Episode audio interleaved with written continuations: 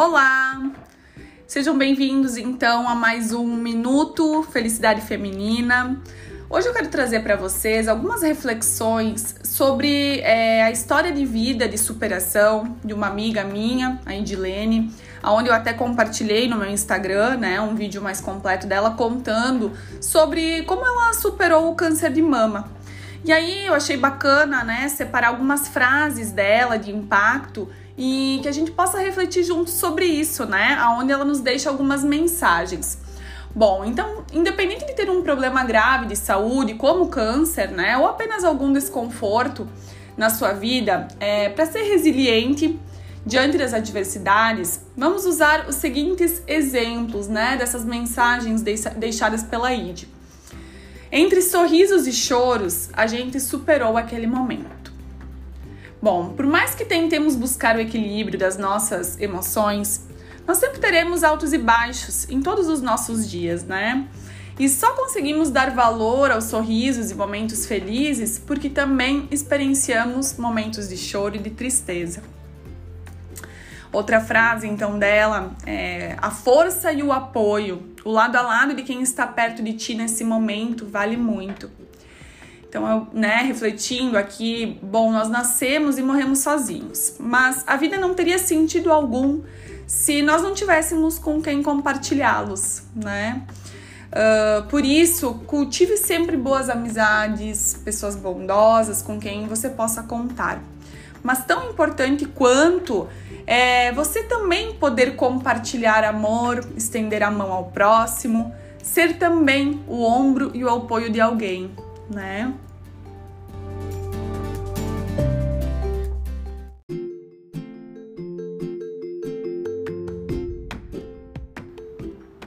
Sejam fortes e pensem, isso também vai passar. Assim como os dias de plena felicidade também passam, os dias difíceis também passarão. Concentre-se nos aspectos mais positivos de cada dia, de cada situação procurando apenas aprender com os negativos. Mesmo diante da pior dor, que você consiga enxergar essa luz. Enquanto houver uma centelha de vida, há esperança e pode haver amor. Lembrando que ser forte não quer dizer se proteger numa armadura. Ser forte também é chorar, é pedir ajuda, é reconhecer a dor, os erros. Ser forte também é ceder e pedir perdão. Outra mensagem, então, outra frase. Hoje me sinto uma pessoa vencedora. Mesmo nos dias mais difíceis, procure olhar brevemente para trás e olhar com carinho para a sua trajetória, as superações, as pequenas e grandes conquistas. Se encare no espelho e diga todos os dias em voz alta até que você de fato acredite no que está dizendo. Hoje me sinto uma pessoa vencedora.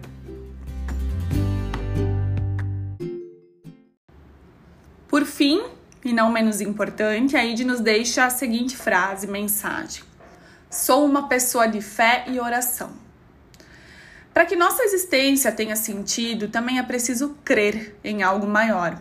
É preciso ter fé nesse universo desconhecido, mas que durante toda a história da humanidade nos deu grandes sinais de sua existência. Independente de religião, credo, doutrina, descubra qual é a sua fé e então Ore à sua maneira. Agradeça. Vibre na frequência do amor e da abundância. E acredite em você.